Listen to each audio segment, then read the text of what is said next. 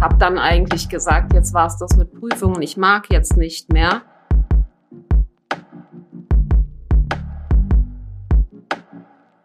Das Schwierige manchmal ist zu vermitteln, dass es einen Unterschied gibt zwischen Versicherungsmedizin und Schulmedizin.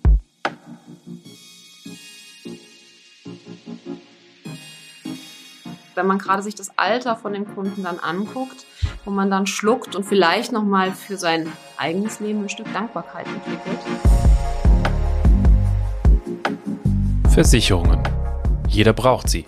Aber sich damit wirklich auseinandersetzen, ist das nicht nur unverständliches Expertendeutsch und arbeiten da nicht nur Verkäufer, die mir was andrehen wollen, was ich gar nicht brauche?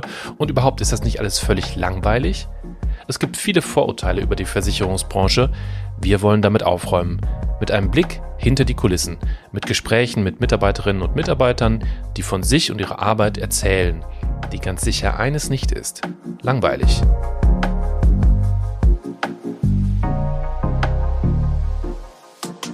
Dies ist Backstage Stories. Versichern ist alles nur Stromberg oder was? Ein Podcast der DBK Versicherungsgruppe. Folge 10 Frau Williams.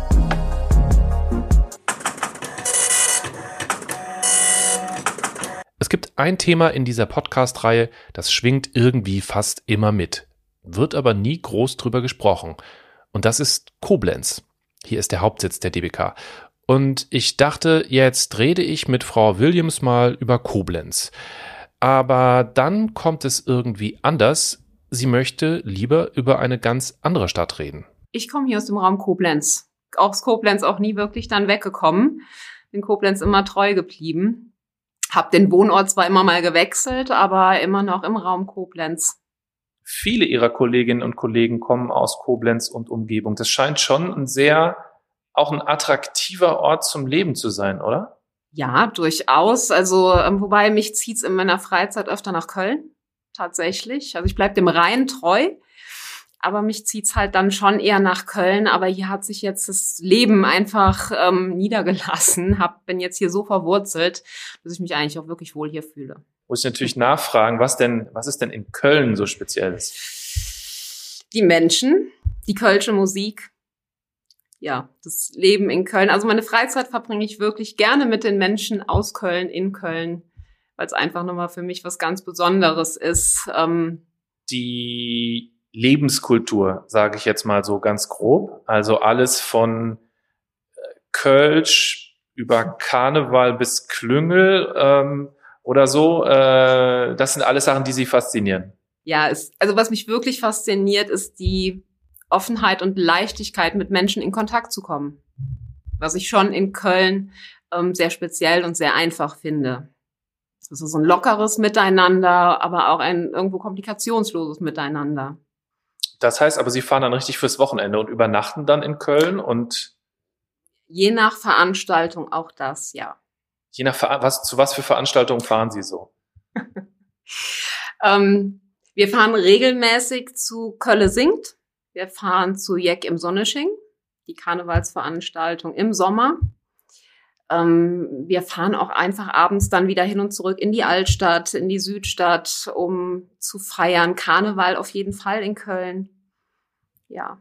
Also ich wohne ja in Köln, ich arbeite in Köln. Äh, Sie machen mehr Karneval äh, als ich, der hier. Ich versuche das immer zu umgehen und äh, Sie kommen aber extra deswegen hin. Ja. Haben Sie sonst noch, äh, abseits des Kölschen Kulturgutes, ähm, haben Sie noch andere Hobbys, die Sie gerne ja, also das Ganze fing, es fing gar nicht so über Hobby an. Ähm, ich habe 2005 meine Heilpraktika-Ausbildung angefangen, zweieinhalb Jahre später abgeschlossen, bin dann hm, es nebenberuflich gemacht, so wie alle anderen Ausbildungen, die dann kamen auch, bin dann noch in die Psychologie gegangen, von der Psychologie da ein bisschen weiter ins Mentalcoaching, in die systemische Aufstellungsarbeit und habe dann eigentlich gesagt, jetzt war es das mit Prüfungen, ich mag jetzt nicht mehr. Ähm, ich habe ganz viel gelernt, aber jetzt reicht's und Frau wollte dann aber ins praktische Arbeiten kommen und habe dafür aber dann noch eine Massageausbildung gemacht über ein Jahr und das auch in Köln. Und als ich damit fertig war, habe ich auch angefangen, neben meiner Arbeit hier damit zu arbeiten. Und dann ist mir irgendwann aufgefallen, mein Sport kam viel zu kurz. Ich habe, ähm, bis ich 18 war, klassisches Ballett gemacht. Ähm, danach ein bisschen Fitnessstudio, dann mal wieder eine Zeit lang gar nichts. Und dann war vielleicht auch ein bisschen das schlechte Gewissen ähm, groß genug, dass ich gesagt habe, ich muss wieder was machen und habe dann erstmal zu Hause für mich mit dem Yoga angefangen. Das war dann so ein bisschen Yoga on, Yoga off. Und an einem Punkt, wo es mir gar nicht so gut ging und ich wusste gar nicht warum, habe ich gesagt, so, jetzt musst du, glaube ich, mal ein Yoga-Studio besuchen. Das habe ich dann auch gemacht. Und es hat mich so fasziniert, was Yoga mit mir gemacht hat, dass ich dann nach sehr intensivem Training gesagt habe, jetzt mache ich die Yoga-Ausbildung. Und dann ging alles ganz schnell und jetzt unterrichte ich Yoga und das ist ein so großer Teil neben meiner Arbeit hier geworden, dass das Hobby und Nebentätigkeit tatsächlich ist. Können Sie mir als jemandem, der äh, Yoga schon mal ausprobiert hat, aber ähm, eher äh, ich muss es leider sagen, unbeweglich ist. Äh, also zumindest nicht so biegsam, wie ich es mir wünschen würde. Äh, können Sie mir das irgendwie erklären, auch was die Faszination an Yoga ist? Ja, ähm, Yoga ist ja, es wird oft dieser sportliche Teil nur betrachtet. Das ist der bekannteste. Ähm, und vergessen wird, dass Yoga eigentlich eine Geisteswissenschaft ist. Da ging es eigentlich gar nicht so um die körperlichen Voraussetzungen oder die körperliche Betätigung.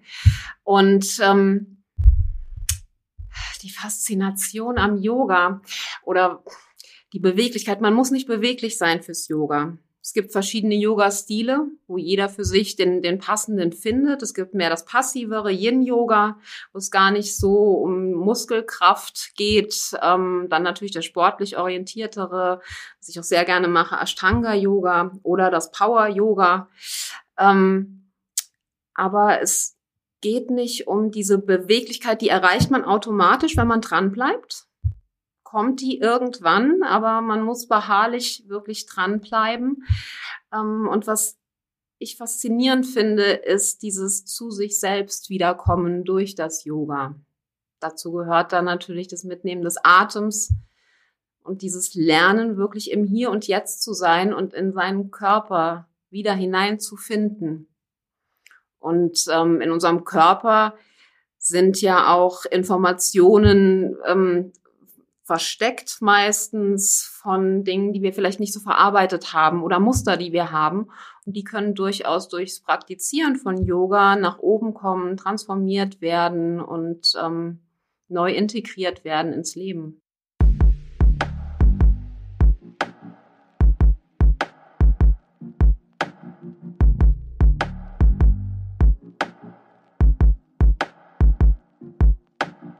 Frau Williams hat wirklich in viele verschiedene Bereiche tief hineingeschaut. Sie hat verschiedenste Ausbildungen gemacht. Stellt sich mir die Frage, hat das eigentlich Auswirkungen auf Ihre Arbeit? Ja, definitiv. Also das, ich glaube, von all den Ausbildungen und ähm, Tätigkeiten, die ich gemacht habe, war vorwiegend immer das Interesse am Menschen.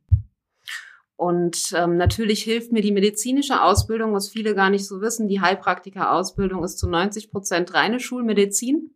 Der Amtsarzt möchte erstmal gar nichts anderes wissen als reine Schulmedizin. Und die hat mir natürlich im Arbeiten hier mit der Risikoprüfung schon geholfen. Ähm, und auch nachher dieser Aspekt Psychologie und dann auch das Yoga ist was, was ich ähm, für mich in erster Linie verwenden kann, um den Ausgleich zu finden. Denn die Arbeit hier ist doch sehr theoretisch mit Papier. Und ähm, es hilft mir auch den Menschen hinter meiner Arbeit, hinter dem Antrag, der gestellt wird, nicht zu vergessen. Weil ich halt hier den, den Kontakt zum Kunden nicht direkt habe, sondern nur über den Antrag und den Schriftwechsel, den wir führen.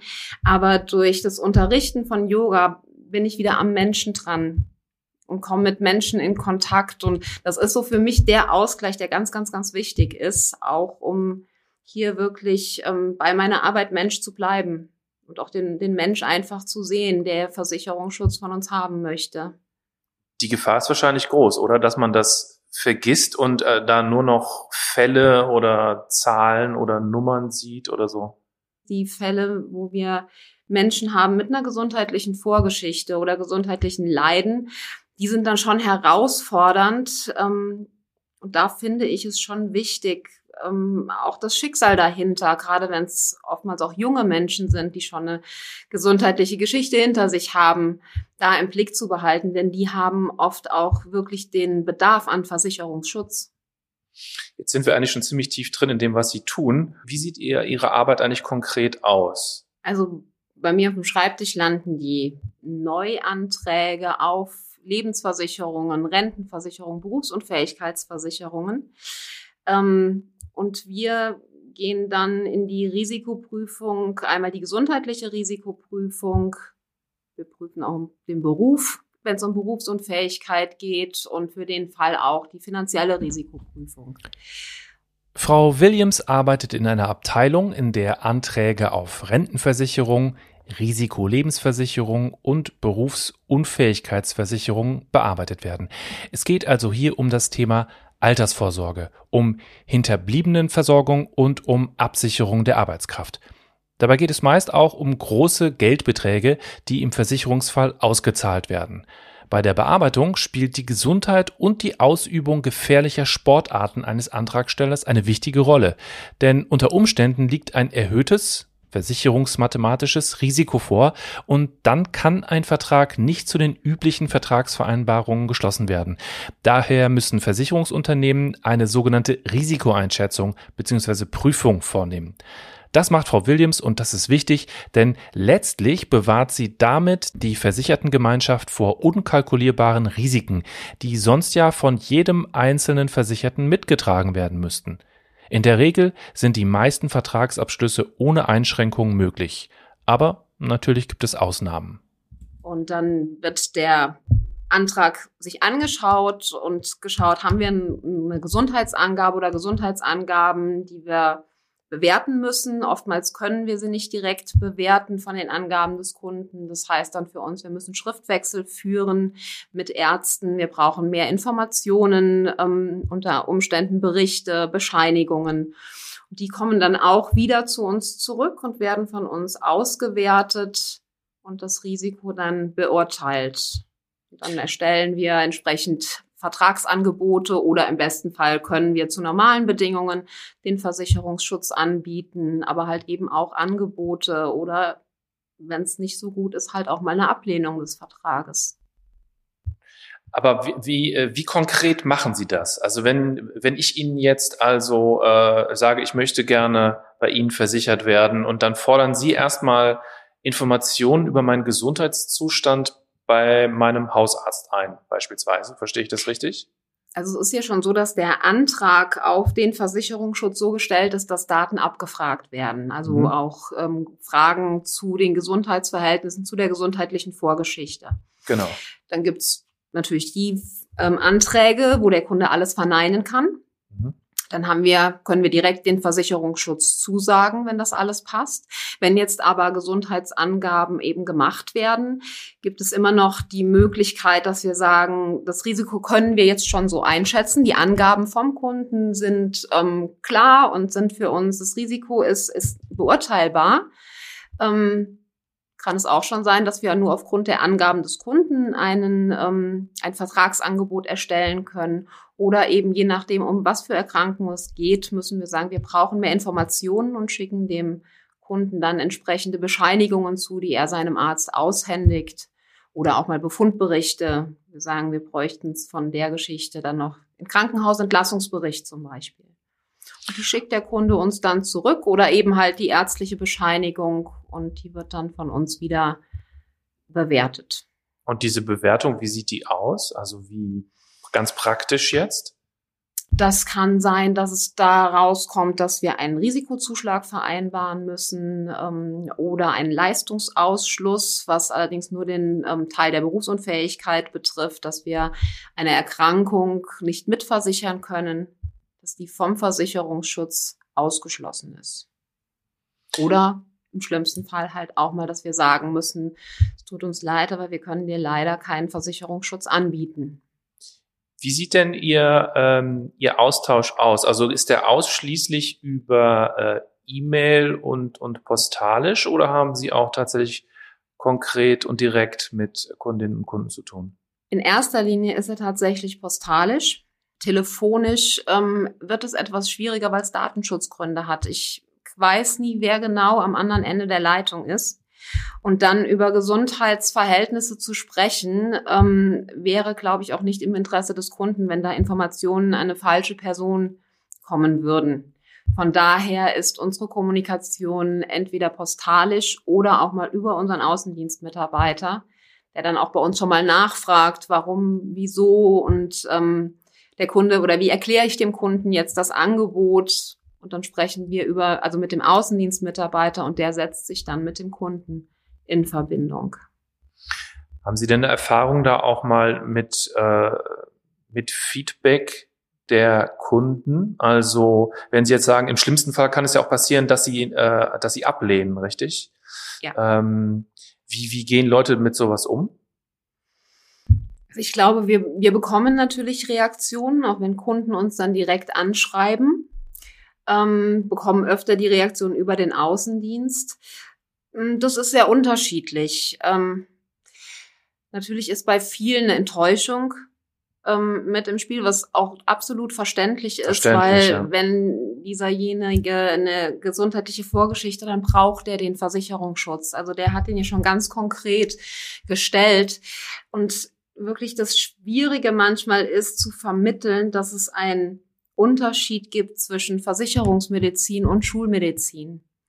Weil oft haben wir Kunden, die dann sagen, ja, aber mein Arzt sagt, das ist doch gar nicht schlimm. Und wir bewerten es aber für den Kunden anders. Und da dem Kunden verständlich zu machen, dass der Arzt immer nur den Moment beurteilt wir versichern aber für 20 Jahre, für 30 Jahre und wir können unsere Entscheidung nicht ändern im, in der Vertragslaufzeit, wenn sich der Gesundheitszustand eben wieder ändert. Also ich nehme jetzt mal als Beispiel, wenn jemand eine ähm, Krebserkrankung hatte und er ist jetzt schon einige Jahre tumorfrei und die Vorsorgen beziehungsweise Nachsorge waren alle in Ordnung. Und wir müssen aber dann noch mit einem Risikozuschlag zum Beispiel reagieren. Ähm, verliert der Kunde einfach wirklich ganz schnell mal dieses Gefühl, dass ja, das ist der Moment jetzt, aber es kann in fünf Jahren noch mal was sein und das müssen wir eben berücksichtigen, weil wir können dann nicht sagen, ja, jetzt sieht die Sache anders aus. Jetzt müssten wir das Risiko anders bewerten, sondern wir legen uns jetzt fest für die nächsten 20, 30 Jahre, egal was passiert. Und da dieses Mittelmaß zu finden, ist wirklich für uns auch eine Herausforderung und haben da auch Hilfsmittel. Wir haben auch zum einen unseren Gesellschaftsarzt hier im Haus. Der Arzt ist, den wir dann auch schon mal zur Beurteilung von verschiedenen Risiken ähm, in Anspruch nehmen und ihm den Fall schildern, ihm die Unterlagen zeigen und dann um seine Einschätzung bitten, wie er das sieht. Ähm, so versuchen wir dann halt dem Kunden auch verständlich zu machen, warum wir so entscheiden mussten. Aber auch in diesem, diesem letzten Schritt haben Sie dann keinen direkten äh, Kontakt mit den Kunden. Weil ich sage jetzt mal, sowas so zu vermitteln, Face-to-Face -face ist schwierig, aber telefonisch wäre ja äh, vielleicht irgendwie leichter, als das in einem Schreiben zu vermitteln, oder? Ja, also es würde es bestimmt leichter machen. Ich glaube, dass ähm, vielleicht auch für den Kunden es manchmal verständlicher wäre, auch zu verstehen, dass da sich jemand Gedanken gemacht hat um diese Entscheidung.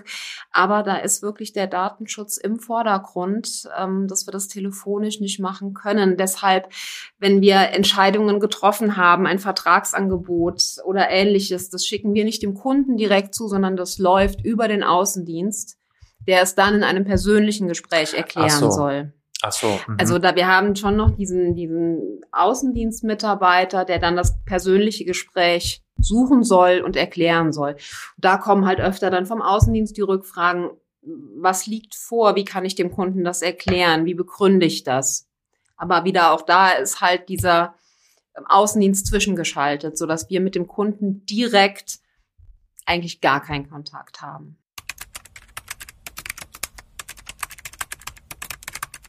Das ist schon auch so gewünscht, dass Sie, also explizit, dass Sie auch eben keinen Kontakt mit den Kunden haben? gewünscht, ich denke, angepasst an den Datenschutz. Hm. Weil wir werden halt auch immer wieder darauf angehalten, am Telefon nicht über diese ähm, detaillierten Sachen, weil wir einfach nicht wissen, wer ist am anderen Ende. Okay, okay. Also dazu sagen, erstmal abzufragen, Geburtstag, ne, ist es trotzdem schwierig. Und wenn da eine Information an die falsche Person kommt, kann das tatsächlich einen Schaden haben für den Kunden und dann haben wir den Fehler gemacht. Sind Sie denn dann, wenn ich das richtig verstehe, also im besten Fall nicken Sie ja alles ab und sagen, alles klar, so machen wir es. Ähm, aber dann sind Sie ja sehr häufig eher auch die Überbringerin von schlechten Nachrichten, oder? Die Überbringerin bin ich ja, in, ja, jein. Oder die Entscheiderin nein. eigentlich der schlechten Nachrichten, ja. wenn man so, wenn man so will. Ja. Kurz eingeschoben. Natürlich werden Ablehnungen nur sehr selten ausgesprochen. In der Regel sind die meisten Vertragsabschlüsse ohne Einschränkungen möglich ich sage mal so, es ist, was heißt schlechte Nachrichten? Ähm, also ein Vertragsangebot muss ja nicht eine schlechte Nachricht per se sein. Also wenn jetzt eine, eine Sache ausgeschlossen wird, ist das ja noch kein Beinbruch, weil wir haben ja noch ganz viele andere Erkrankungen, die einfach abgesichert sind im Rahmen der Berufsunfähigkeit. Ähm, jetzt gesehen. In der Lebensversicherung oder Rentenversicherung ist es halt eher der Risikozuschlag. Mhm. Ähm, der dann zum Tragen kommt. Auch da gibt's natürlich geringere Zuschläge, ähm, die ich denke, die denke ich vertretbarer sind, auch für den Kunden annehmbarer sind. Ähm, es ist halt wirklich, die, die meisten Fälle haben wir im Bereich der Berufsunfähigkeitsversicherung.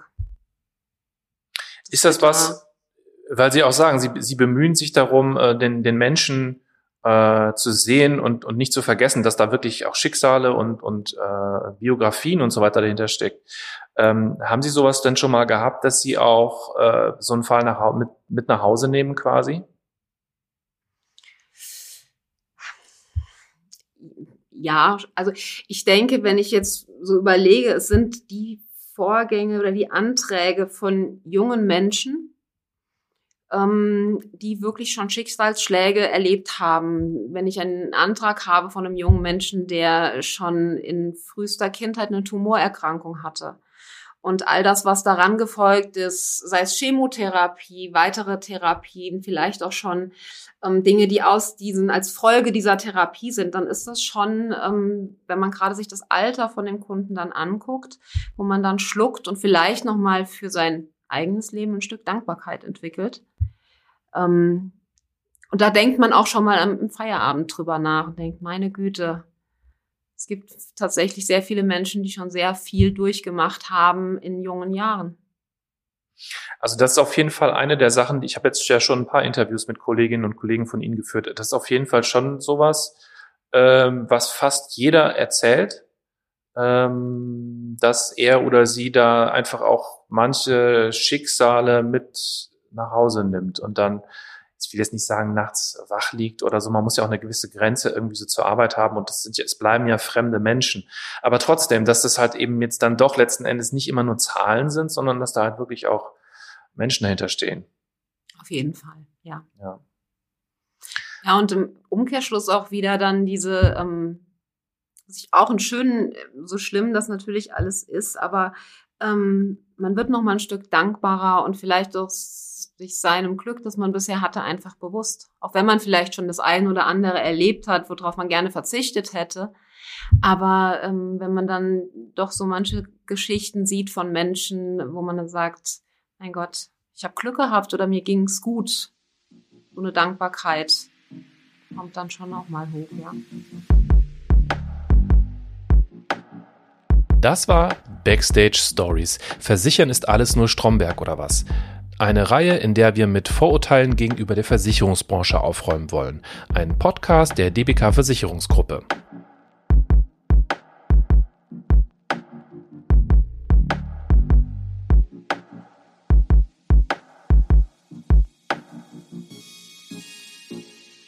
Und in der nächsten Folge eine andere spannende Geschichte, die zeigt, dass Versicherung nicht Stromberg ist.